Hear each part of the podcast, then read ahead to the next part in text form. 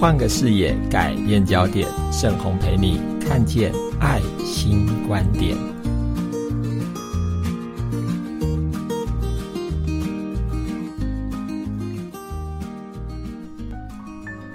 听众朋友好，我是盛红。不知道你是不是跟我一样，经常在我们的身边，总是会有人提醒我们：人必须出人头地。而且不能输在起跑点上，好像在我们的社会总是有一种固定的标准或者价值，告诉我们什么叫做好，什么叫做有用。当我们符合社会所谓的好或者有用的标准。有这样的表现的时候，我们才能够得到别人羡慕的眼光、肯定的眼光，甚至于也才能够让我们自己或者家人感到骄傲。可是，当我们把这样的一个好或者有用的标准放到某些人身上的时候，或许就会有一点点辛苦，也会有一点点压力，因为对某些人来说。身体可能会有一些限制，或者心理心智可能也不太跟别人能够拿出来做比较，也可能因为我们的表现真的没有像社会所期待的那个所谓好或者有用的标准，能够做到那个样子，真的对我们来说有好大好大的困难。所以，当我们把这样的一个好或者有用的标准放到某些人身上的时候，真的会让某些人觉得我好像不如别人，甚至于会有一点点自卑的感觉。可是，这种好或者有用的标准，真的有道理吗？在《庄子》里头有一个有意思的寓言故事。主角人物叫做支离叔，听他的名字，可能就可以有一点点想象，这个人真的长得和一般人很不一样。我常常会觉得，在庄子笔下看到了这些人物哦，可以感觉到庄子真的是一个语不惊人死不休的人哦。他怎么来描述这个支离叔呢？他说，这个支离叔的脸颊因为驼背。而隐藏在肚脐的下面，头顶呢也因为下陷，使得身体高于头顶。发髻因为脸朝下而朝天，还不止这个样子，他的身上啊所布满的血管也都高高的隆起，看起来真的是一个怪咖。这样的人，如果放到社会上去做评价的时候，不只会觉得他长得奇怪，也或许会觉得这样的人应该没什么用吧。尤其在战国时代，也就是庄子所处的那个年代，这样的人能够活下去，应该已经算是不幸中的大幸了。可是，在庄子笔下的这一个支离书，他是这样说的：这个人靠着缝衣服为生。还不止能够自己糊口，甚至于他还能够养活一家十口。听到这里，可能大家会觉得能够有这样的表现已经算不错了。可是庄子的重点并不在此。大家都能够想象，在战国时期哦，那个时候战争应该是经常会发生的事。为了要应付很多的战争，所以国家呢经常要征兵。或者是征召民众去服劳役，建构建筑一些，呃，好像以前我们知道的，呃，万里长城也好，或者是一些防御的城墙也好。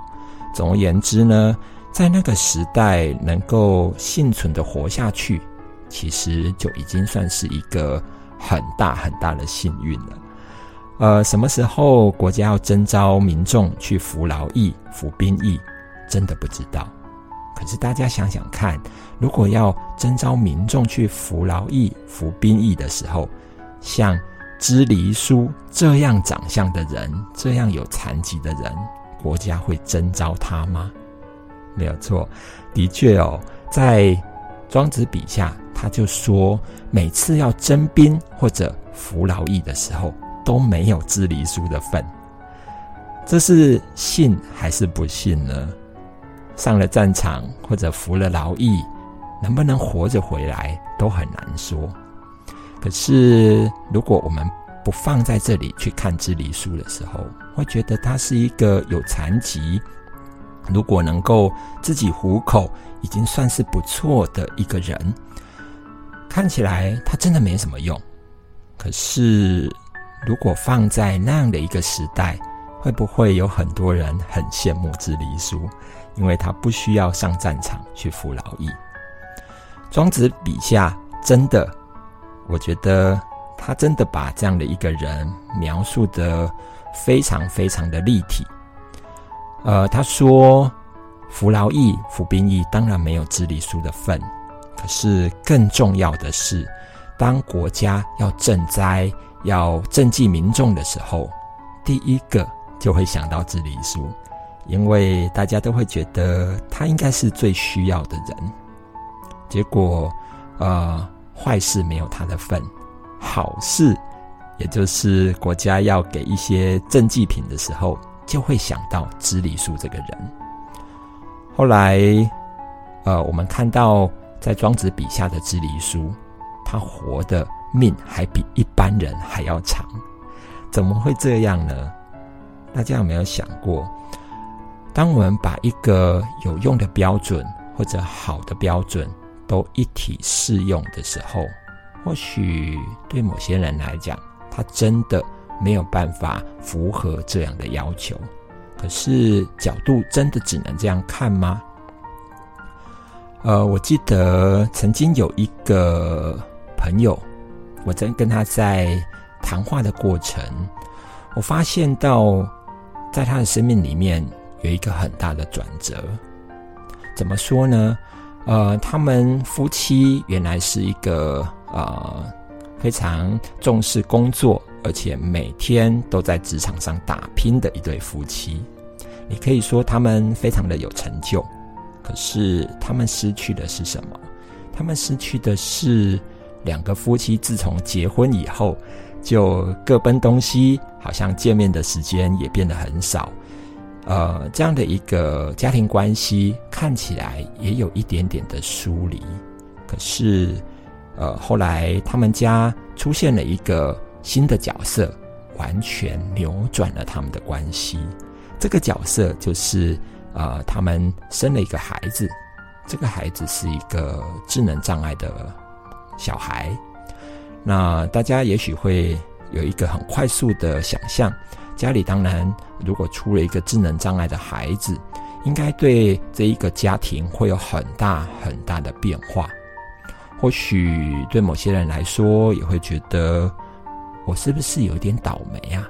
怎么家里面会出现这样的一个孩子，而不是出现在别人家？怎么会出现在我们家？他们当然也有过这样的抱怨。在过程当中，妈妈辞掉了工作。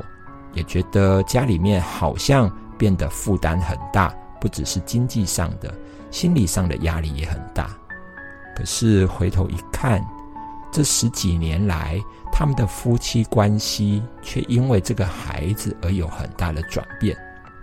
为什么有转变？因为过去大家的重心是在各自的职场上，可是今天有了新的重心，就是这个孩子。当这个孩子变成家里面的一个重心的时候，他们的夫妻关系意外的变好了。所以你说他们家诞生了一个智能障碍的孩子，到底是信还是不信呢？有些时候，当然，呃，从结果来看，我们会看到，其实信和不信真的没有那么绝对。但是在过程当中，我想对很多人来说，或许会觉得我们家真的不如别人，因为别人家的孩子能够呃上这个建中，能够上台大，可是我们就得要面对一个智能有缺陷的孩子，他当然不可能上建中，也不可能上台大。他如果能够养活自己，就已经是很棒很棒的事了。当我们把焦点如果放在这个地方，或许会觉得我们家很不幸，我们生到了一个没有用的孩子。可是，如果换一个焦点去看这样的一个家庭的时候，他们不会因此就看到，其实真的不是只有负面的角度，他们也因为这个孩子的诞生而得到了些什么。所以，有用。跟没有用，其实有些时候可能是角度的问题。在我们这一个多元的环境当中，如果我们只是为了一个社会所期许或者共通的一个价值标准而买单的时候，我们可能就会感觉到，在这个标准底下，不止辛苦，而且处处不如人。但是，当我们可以换一个角度来看待我们的条件、我们的状态的时候，一定都没有我们的用途和有用之处吗？那一句话说“天生我材必有用”，当然是一个很八股的话。可是，从我刚刚所举的这两个小小的故事，或许也可以提醒我们：过去我们可能经常眼睛向外。看着社会的标准和价值，也可能因为我们非常非常的在意别人的眼光，当然包括我们最亲近的人的眼光。但是在这样的一个眼光之下，我们活得很辛苦，也觉得处处不如别人。当我们能够换一个角度来看待自己的状态的时候，说不定可以因此找到不一样的。价值和可能，希望能够透过今天的节目，我们让彼此，也让这个社会看到不一样的价值和有用的地方。我们下回再见。